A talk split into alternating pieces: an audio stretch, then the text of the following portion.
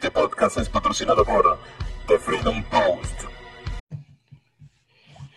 Y bueno, sí, bienvenidos hoy a otro episodio de su podcast En la Mira, que es presentado por The Freedom Post.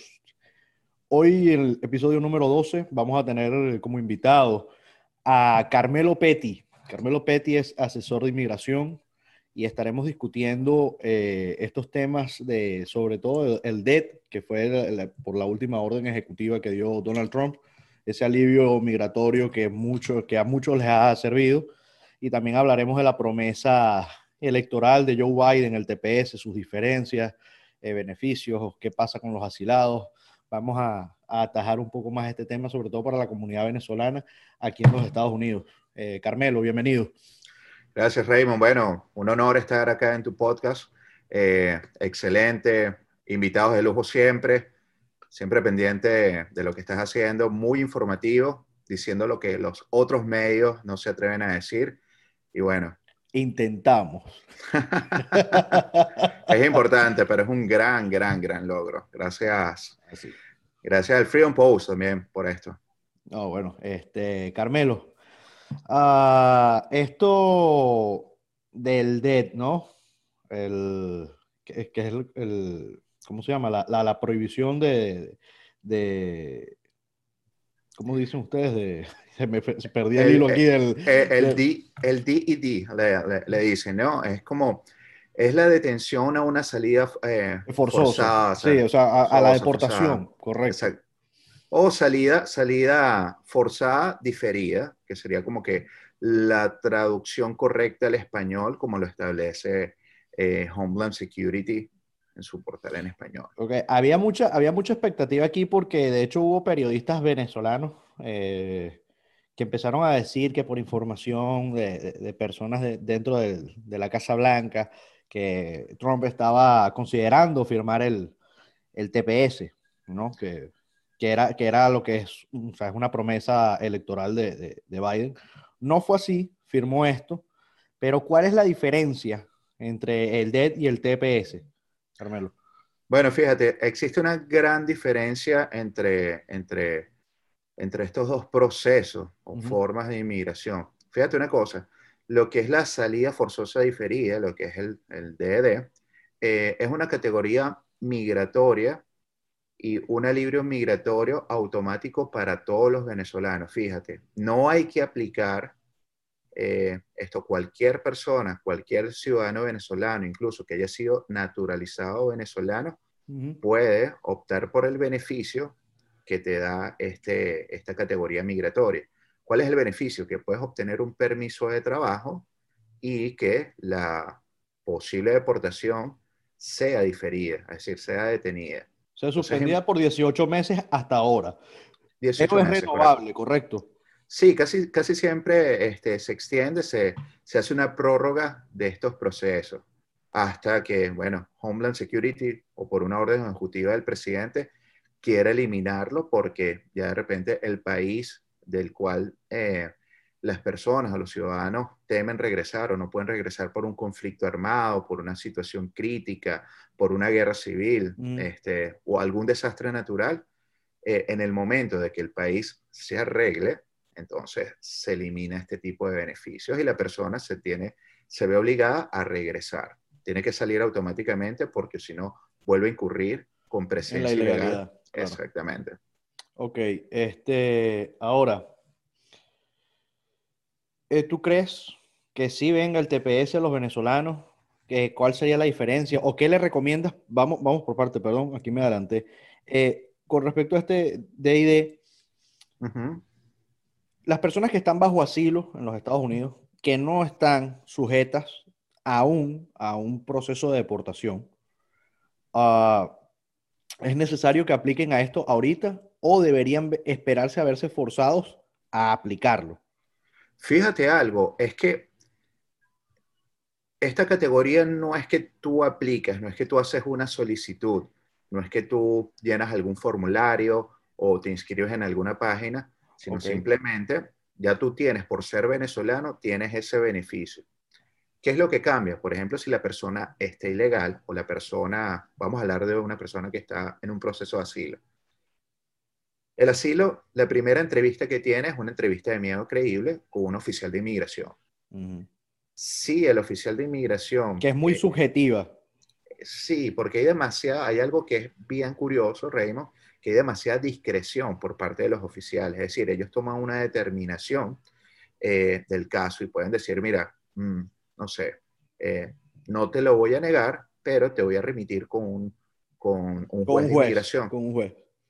Si la persona no logra eh, pasar o convencer al, al- juez de inmigración de que si vuelve a su país de origen va a ser sujeto a tortura, persecución, asesinato, entonces esta decisión la puede apelar, pero ante una corte de, de federal.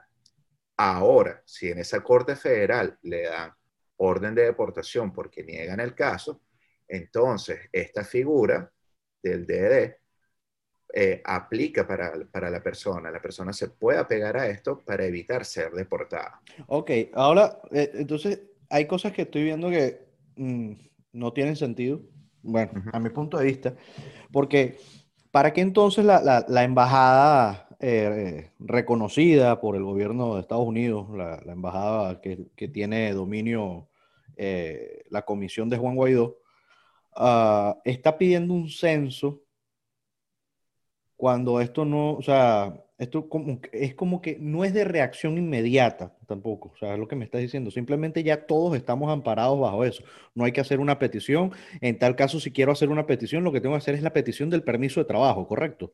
Exactamente, O sea, exactamente. pero no es como me, voy a meter una planilla del asilo, eh, como el asilo, como el TPS, como la residencia, no, o sea, ya simplemente todos los venezolanos que estamos acá estamos cubiertos con, con, con, ok. Exacta, exactamente. Ojo, eso sí, Homeland Security o, o- o USCIS, los servicios de ciudadanía e inmigración de los Estados Unidos, todavía no ha dado la regla final. Ok. Es, de- es decir, eh, no ha dado los parámetros eh, para, para saber cómo la persona tiene que aplicar para este permiso de trabajo, si tiene que pagar, algún tipo de fee, si... ¿Y a algún- partir de cuándo? No Mira, sabe. Normalmente, eh, inmigración o Homeland Security tienen 30 días para ellos poder resolver todo esto. Y bueno, pueden seguir existiendo en enmiendas durante todo el proceso. Hasta que Tenemos eso se 10 días solidifique. apenas de, de- de- de gobierno y nos quedan 90 días para esperar la respuesta de Joe Biden hacia el TPS para los Sí. venezolanos. Sí, sí, sí, sí. Totalmente. Bueno, fíjate algo con lo del TPS. Esta vez sí hay bastante apoyo por parte de, los demócratas. Eh, el senador que tiene más rango en el Senado, que es Bob Menéndez, eh, presentó junto a otros senadores, entre ellos Marcos Rubio, que fue una de las personas claves para, para que Trump diera este, este DD.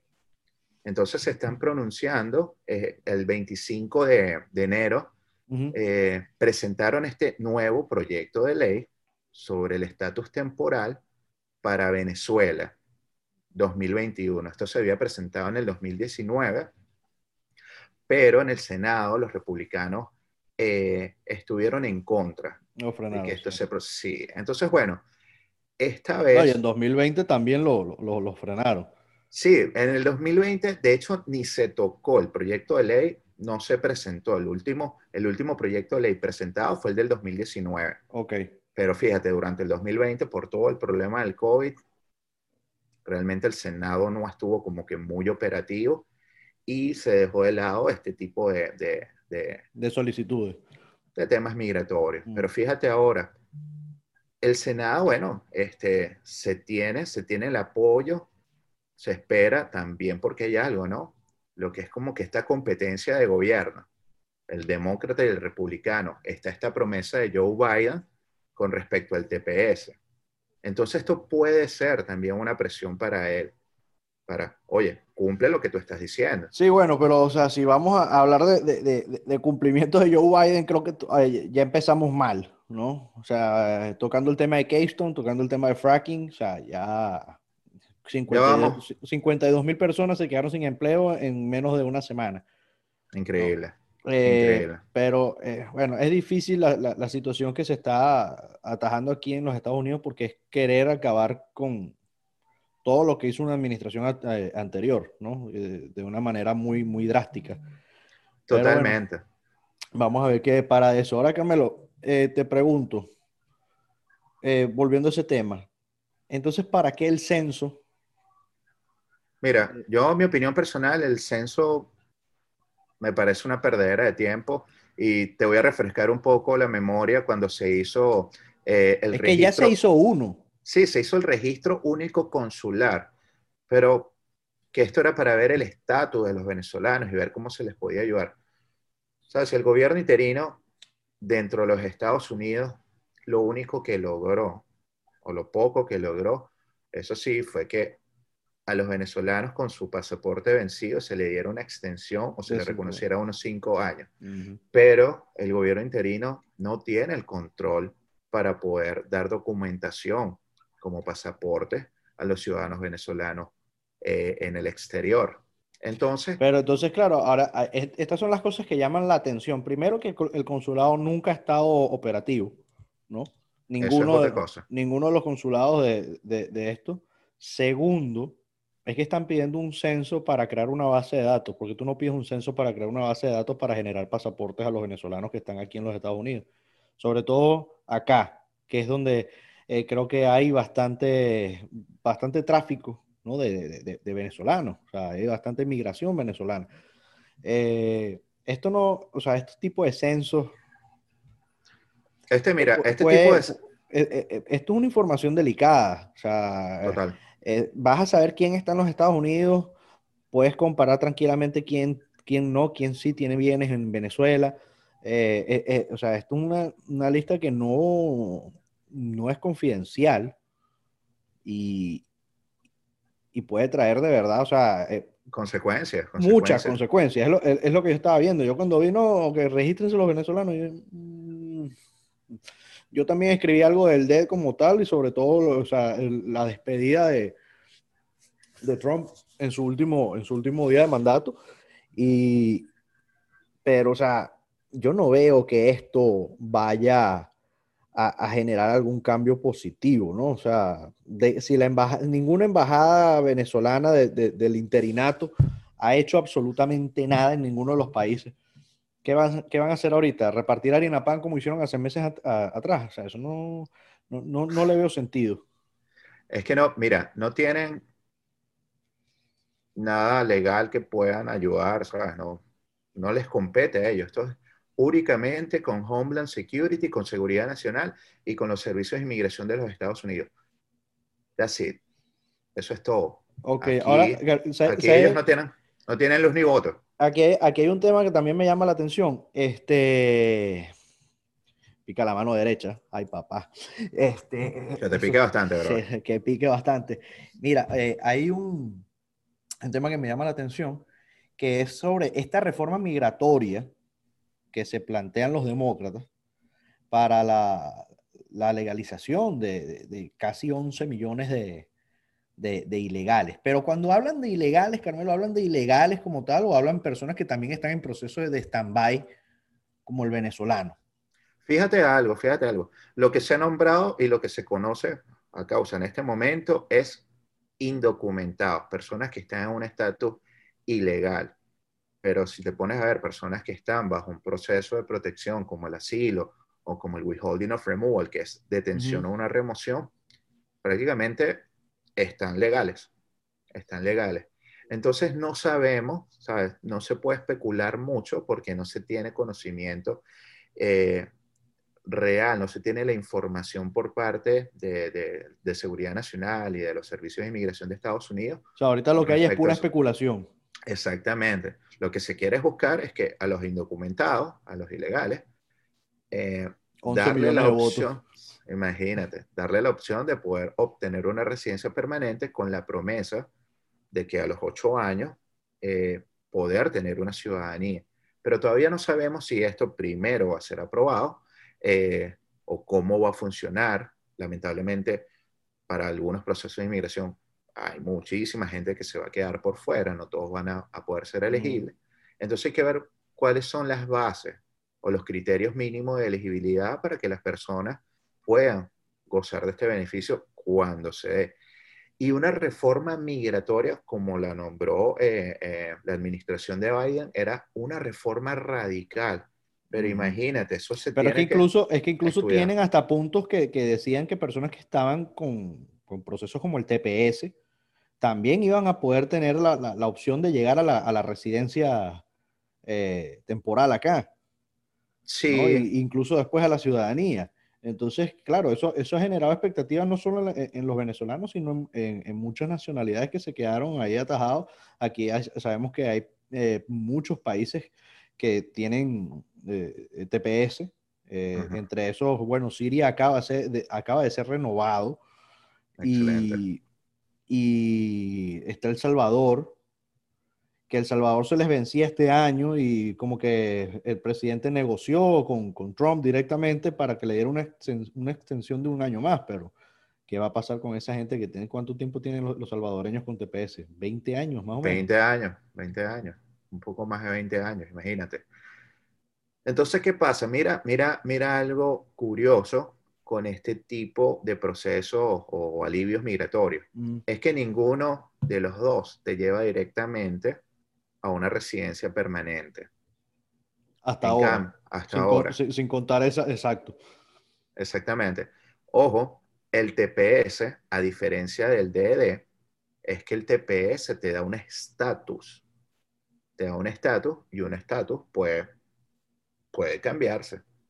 Claro. Entonces, de repente la persona, si entró legal, hay que ver, porque de repente si entró por frontera, eh, no puede ser elegible, o tiene que pedir una especie de perdón, o tiene que salir y hacer su trámite a nivel consular para poder ajustar a una residencia permanente. Es decir, cada caso es diferente. Pero, por ejemplo, puede existir la posibilidad de que si la persona entró legal, tuvo una entrada legal a los Estados Unidos, se le venció su visa de turista, por ejemplo, y tuvo cuatro meses ilegal, cinco meses, tres años, aplica para el TPS, entonces por medio de una petición familiar se casó con un ciudadano americano o una ciudadana, podría ajustar dentro de los Estados Unidos, pero todavía hay que ver la regla final y si no va a haber o no existirá algún tipo de cambio futuro en las leyes migratorias. Pero el TPS es mucho, tiene más, no es que mucho mejor, pero tiene, tiene este beneficio de otorgar un estatus que no te lo da el DD. Sí, bueno, eh, algo es algo, quizás para muchos no es suficiente, es como digo yo, o sea, yo, yo pa- particularmente, o sea, el TPS es una herramienta necesaria, pero a su vez es como que comida para hoy y hambre para mañana, porque si te dicen que te tienes que ir después de 20 años eh, y tú no te casaste con un ciudadano americano, te viniste con tu pareja o te casaste con alguien de tu misma nacionalidad, eh, wow, o sea, eso es voltearle la vida a alguien Totalmente. y eso, Mira, eso hay que tenerlo presente. Y la gente ahorita no piensa en eso, o sea, simplemente están contentos con el TPS y es lo que yo digo. Eh, hay que ver un poquito también más allá. A mí me gusta pisar sobre seguro y, y con una buena vista a, a lo que me viene adelante. O sea, tú sabes, modo comando, paso corto, vista larga y mala intención. Y así, Claro. y así hay que estar. Totalmente, totalmente. Mira, eh, ya esto lo hemos conversado eh, varias veces. Eh, siempre quedamos como que en este punto que es que el venezolano, nosotros como comunidad, comunidad venezolana, no solo dentro de los Estados Unidos, sino en el exterior, en otros países, en Europa, en, en la misma América Latina, que debemos unirnos en estos momentos porque nuestro estatus migratorio es muy importante incluso para nuestra estabilidad mental. Claro. Porque imagínate, la persona que está en el exterior tiene la cabeza y tiene el corazón allá porque de repente tiene la familia, están preocupados, está, tiene el cuerpo en el país trabajando, matándose, pero pendiente de las cosas que están allá. De lo que quedó, claro. Exactamente. Entonces, Todos hemos pasado por eso en algún momento, pienso yo. ¿no? O sea, y aparte las de eso, personas que tienen familia en Venezuela, evidentemente los entiendo, pero wow, es delicado. fuerte, es delicado. Pero súmale a que estás en un país donde tú no tienes un un estatus que te asegure una estadía permanente. Dices, bueno, mira, yo no sé si mañana cambian las cosas aquí me votan para. Sí, porque por lo me menos, voy? por lo menos en España, y eso lo vimos ahorita con, con- con el caso de, de- del hermano de, de Oscar Pérez, Luis Armando Pérez. Armando. Eh, a Luis Armando le niegan el asilo político, pero tiene la opción de quedarse como, como refugiado. Entonces, Como refugiado. sí, pronto va a tener su, su, su permiso, lo que llama, lo que es como el permiso de trabajo, y va a tener una vida normal. Evidentemente, eh, mucha gente señaló, bueno, pero ¿de qué se queja? Que, que él es un perseguido político. Y, Totalmente. y, y no le respetaron sus derechos y no reconocerlo a él fue no reconocer la masacre del Junquito, porque si el gobierno español, que es socio, eh, intento, o sea, esos amantes, como esos amantes ocultos del, del, del chavismo, eh, eso era una puñalada por la espalda a, a sus camaradas, ¿no? Y, y, y, evidentemente a Luis Armando no le iban a, aprobar el, el, el, asilo político por más persecución que tuviese, por claro. ser, ser o sea, eso era evidente. No, esto no fue un mal manejo de, de, de, abogados, como lo que pasó con la señora Minta aquí en los Estados Unidos en principio, hmm. Que también, el que no sepa, la señora Minta, madre de Oscar Pérez, le negaron el asilo, bueno, no le negaron, la, la pasaron a corte. La remitieron a corte, sí. Este, y hay casos muy evidentes, personas que sí, en verdad, eh, han sido más perseguidas que muchos otros y con tal, si no tienes un color político, parece que eso es una cruz uh -huh. y, y, no te ayuda. Pero en fin, este, Carmelo, una última pregunta. ¿Cómo no? Eh, con esto del, entre el D, el TPS, piensa, ¿tú crees que, que, que, esto sí se lleve a cabo como tal? Se, se, se, ha respetado, no lo vaya a tumbar algún juez de, de inmigración, porque ya pasó ahorita eh, que pararon el tema de la... De, de, Biden había decretado como que 100 días de... 100 días, 100 días de no deportaciones. De no deportaciones y un juez se lo tumbó. Y, o sea, y esa, esas no deportaciones incluían criminales que, que, que habían claro. cometido felonías, etcétera, ¿no? Entonces, este, yo pienso que hasta que no se dé y, y, nadie hable, porque quizás el presidente puede hacer algo, pero a la vez puede haber un juez que lo tumbe. Como Totalmente. también le tumbaron muchas medidas a Donald Trump, porque hay que recordarlo. Totalmente. Totalmente. Fíjate algo, fíjate algo. A diferencia, a diferencia de, de, de, de este tipo de propuestas o proyectos de ley, eh, está bien fundamentado el TPS porque ya lleva un, un registro.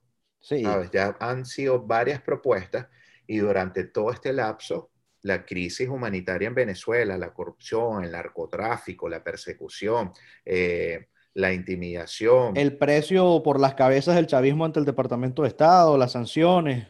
Y no solo, también están sancionados, de que no, no se está hablando mucho, pero también están sancionados personajes de la, de la, Francisco, de la oposición. Francisco de Angostino, saludos por aquí, Francisco, el cuñado, el cuñado de Henry Ramos Alup, que hasta ahora nadie de la oposición ha hecho ni un solo comentario. Ni un solo él. comentario. Entonces, y mira, y fíjate algo, si lo haces, te salen un poco de cuentas, un poco de personas que no sé dónde, de dónde salen, ¿sabes? Esas cuentas locas defendiendo a capa y espada a sí, personajes, sí. a personajes como Ramos Alup. Bueno, Ramos Alup, Ramos aparte de tener ahorita el dominio del, de, del, del portal web, el, el, el, cooperante, que ahorita lo que parece es el comediante, eh, también sabemos, y es no, o sea, notorio, que tiene bots a su favor, incluso más que la misma oposición venezolana y más que el mismo chavismo. Eh, es algo descarado, o sea, él no, no, no tolera eh, eso. O sea, ese, ese, ataque contra él no lo tolera. Y ahorita que, que sancionaron a su cuñado. Al cuñado, y bueno, ahí, ahí, viene una lista. Ahí viene una lista. No viene una creas. lista más, sí. Viene, viene una, una lista li más. Viene una lista, viene una lista porque, mira, muchos políticos eh, opositores venezolanos están, están en, metidos en, en, en procesos, en, fíjate, en marañas fíjate, de, cor fíjate de corrupción. Lo, lo, lo, extraño de, extraño no, lo, lo curioso de, de, de, Ramos Alú, que cuando Trump otorga el, el, el DET, este, Acción Democrática no hizo ningún comentario. Ni qué bueno, gracias, o se le ha aprobado a nada. O sea, Acción Democrática es la prostitución de la política venezolana. Acción Democrática es lo que le dio la entrada a personajes como aquel difunto que, que entró en el MR, en, el MBR, En el MAS, este, que desgració la historia de nuestro país. Así que no podemos olvidar eso. No, no hay eh, que olvidarlo, no hay que olvidarlo. Como dices tú, mira, el venezolano tiene un paradigma o, no sé, desde que Memoria corta tenemos memoria, memoria corta y eso es algo como que está en, el ADN, pero eso es culpa de, esos mismos personajes. Claro. Ok, pero fíjate algo, ¿cómo, ¿cómo tú puedes creer, por ejemplo, en un gobierno interino que está hablando de elecciones, que de la usurpación, y de repente sale en un acto, en un acto político con Henry Ramos Alup, para que el tipo está perpetuo, como secretario general de un partido. Entonces, ¿dónde está la diversidad? ¿Dónde está la democracia? Entonces, el tipo también tiene un personaje autoritario. No, totalmente. totalmente. Todos estos grupos de centro izquierda son, al final de cuentas, es la, la misma historia para, para todos, ¿no? Este, Carmelo, una última pregunta antes que se me olvide. Si eres un venezolano que estás en el eh, deadline, o sea, al límite de salir de aquí a Estados Unidos porque te quedaste eh, atrapado por el coronavirus, por ejemplo, porque hay muchos casos así. ¿Qué recomiendas tú a esa persona? ¿Que aplique por el asilo o que de una vez se, se, sostenga o se adjunte a, lo que es el, el, el DID? Mira, muy buena tu pregunta, muy buena tu pregunta y la respuesta es la siguiente. Fíjense, fíjense algo. Si la persona no tiene un caso, no tiene cómo demostrar una persecución en Venezuela de que de verdad si regresa a su país de origen o a cualquier otro país va a sufrir tortura, persecución, asesinato, entonces no es recomendable que solicite un asilo. ¿Por qué? Porque hasta los momentos se podría considerar el asilo o la intención de esa solicitud como frívola. Y eso podría llevar un castigo casi que de por vida. Eso eh, iba a entrar en vigencia el pasado 11 de enero. Ok. Ok, que iba, a ser la nueva, la, nueva ley de procesos de asilo que fue derogada por un juez. Entonces, todavía Todavía no hay que tomar este tipo de decisiones, hay que buscar expertos, hay que buscar abogados para tratar estos temas. ¿Qué pasa? Hay mucha gente antes, disculpa que te interrumpa, que, metía el asilo para ganar tiempo. Totalmente. Pero ahorita eh, quien esté solicitando asilo hoy puede ser llamado en 30 días, 45 días. O sea, este mismo año va a ser llamado. No quizás los que entraron en años 2016, 2015, 2014, que todos esos casos siguen aún en stand-by. Este, pero, eh, eh, porque ya conozco varias personas que no saben qué hacer, ¿no? Entonces, eh, este era el momento preciso y no. voy a poner a escuchar esto porque a veces es mejor hacer las cosas bien. Totalmente, totalmente. Y fíjense algo, cuando tu pregunta es buenísima y eso siempre me lo preguntan, las personas dicen, ¿qué hago? ¿Me quedo? ¿Meto un asilo? ¿Espero el DD? ¿Espero el TPS? Yo, primero no existe todavía el TPS. El DD, bueno, hay que esperar. el TPS es contar los, los, pollos antes los pollos antes de nacer. Totalmente. Eso es, así. eso es así. Todavía eso no es nada seguro. Puede ser que, que, no, que no lo aprueben.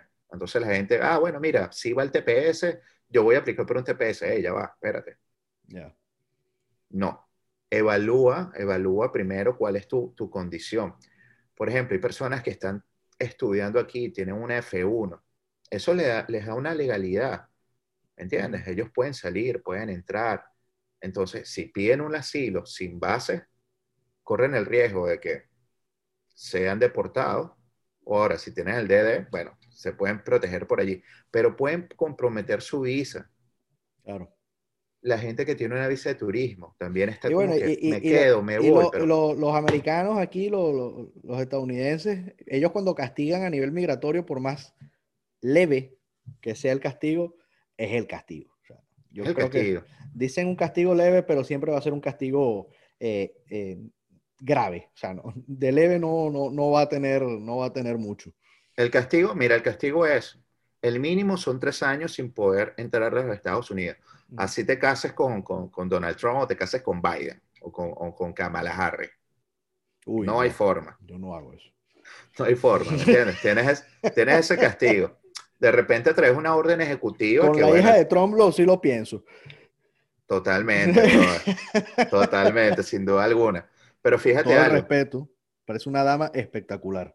Bellísima, bellísima, bellísima, elegante, elegante la hija de Trump. Pero ahora fíjate algo, hablando de eso, son tres años como mínimo, cinco años y hasta diez años. Pero lo que se estaba proponiendo para esta, para esta reforma de los procesos de asilo era, si se presentaba algo frívolo, hermano, de por vida, de por vida. Tú no podías pedir visa si te casabas con un ciudadano. Claro, porque es un fraude migratorio al fin de cuentas. un fraude migratorio y eso te cerraba las puertas de por vida. Entonces, ¿por qué? Porque, verdad, Raymond, la gente ha usado muchísimo el- del, del- del proceso del asilo y hay gente Sí. que de verdad que se lo merece y de repente no tiene, no tiene el respaldo o la O asistencia están en, una, y correcta. están en una cárcel migratoria. los hay. Exactamente, Los hay. exactamente. Y, y ahorita porque la frontera está cerrada, no tanto por, por, por, por cosas de inmigración, por temas de inmigración, sino por el COVID. Claro. Entonces prácticamente están como que, mira, vengo a pedir asilo. Váyase para atrás, que aquí no. Vamos, estamos, estamos aquí con la, con, con- con la seguridad, la, Sí, eh, sí, los- la, los- pro- sí, la protección y, y todo. todo la protección. Entonces mucha gente que pregunta, ¿me voy a lanzar por frontera? Ya va, ya va. Primero, cuidado, está lo del COVID. El tema de la frontera no es algo fácil, ¿entiendes? Eh, reportes sobre los carteles en México, desapariciones, eh, prostitución, se llevan a los muchachos, Sí. se llevan a las muchachas, los desaparecen, los matan, los prostituyen, trata de blancas. No es fácil, no es fácil. Hay mucha gente que lo ha logrado, pero hay mucha gente que no. Entonces, hay que pensarlo, sí. El que se quiera venir por la frontera ahora es un riesgo. Sí. Yo le digo a mis clientes, le digo a mis amigos, los abogados también nos dicen, señores, no, no recomienden eso, no toquen ese tema. No, Mucho porque no cuidado. solo es un riesgo de, de, de- de aprehensión, sino que también es un riesgo a tu vida. Eh, Totalmente. te, te estás enfrentando, o sea, que cualquier soldado eh, de los Estados Unidos pueda abrir fuego contra ti, eh, que te ahogues en el río Bravo. son, son, son muchas cosas y efectivamente no es lo, Una- más, no es lo más prudente. una cantidad de cosas. Pero fíjate, para cerrar, las personas que tengan, que estén atrapadas aquí de alguna manera, porque eh, cerraron el espacio aéreo en Venezuela, no hay vuelos directos, se le venció el pasaporte o X X y pueden todavía hacer extensión de su estatus como turista, por ejemplo. Ujú. Hay que pagar un fee a inmigración, pero es la manera de proteger su visa y no incurrir o acumular presencia ¿Y, y ilegal. cuántas veces. ¿Y cuántas veces para cerrar se puede pedir esa, e- e- esa prórroga de la visa? Mira, fí- fíjate, por ley era simplemente una vez, solamente una vez. Pero bueno, con este problema que un problema Sí, de fuerza mayor, entonces ¿qué pasa? Nada, las personas pueden pedir dos, tres. Ojo, ellos lo pueden pedir. La otra cosa es que, Que se inmigración se los apruebe, porque tiene que estar bien fundamentado. Pues tú dices, bueno, voy a pedir una extensión. Pero Ok, de que pero vives tú.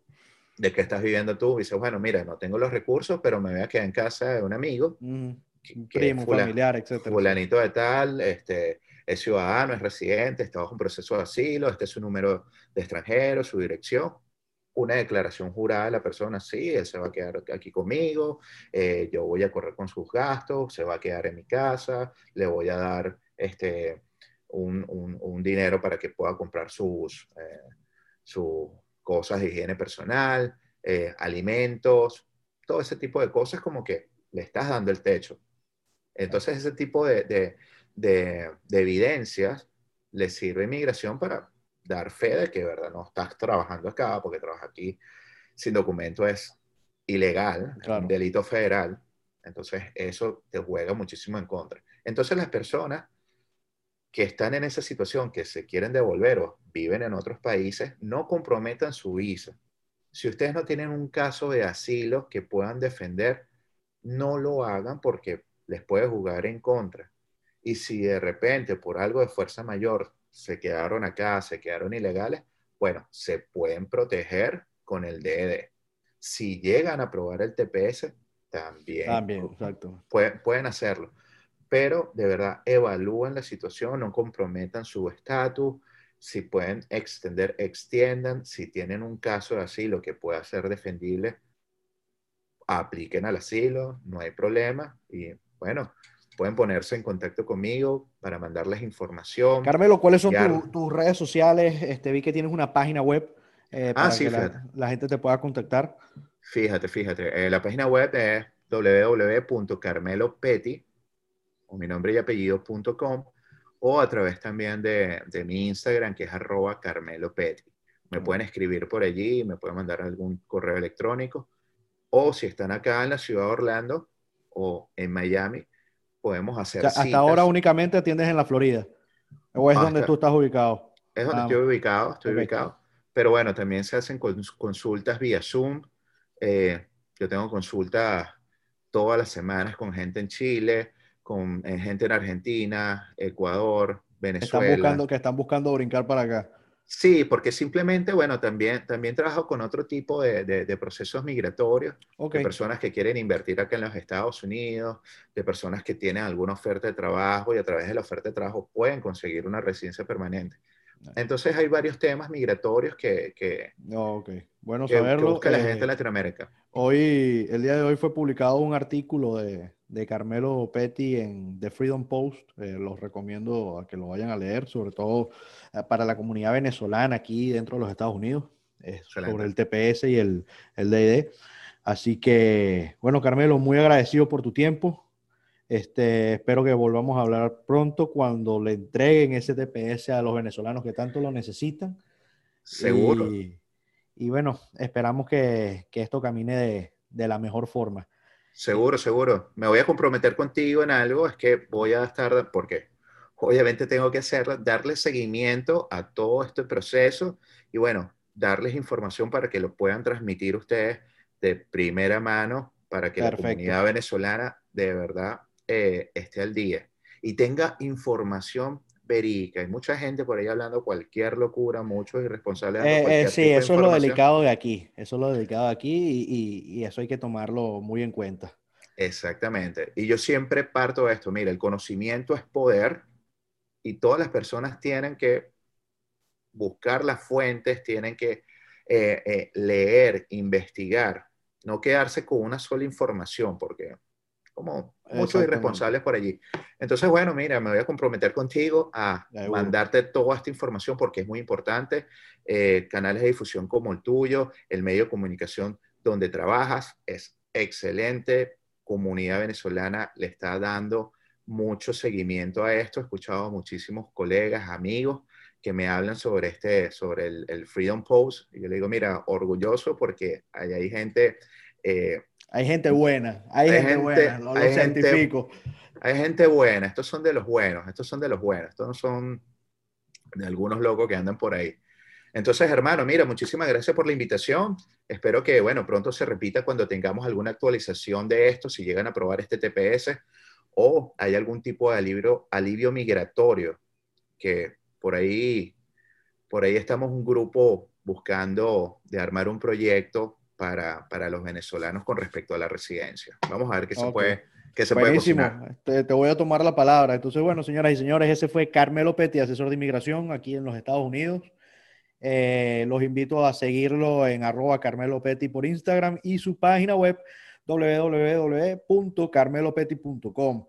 Este podcast, número, episodio número 12, fue presentado por The Freedom Post. Hasta la próxima. Chao, chao. En la Mira Podcast es presentado por Anchor, donde grabar tu podcast ahora es más fácil, rápido y gratuito.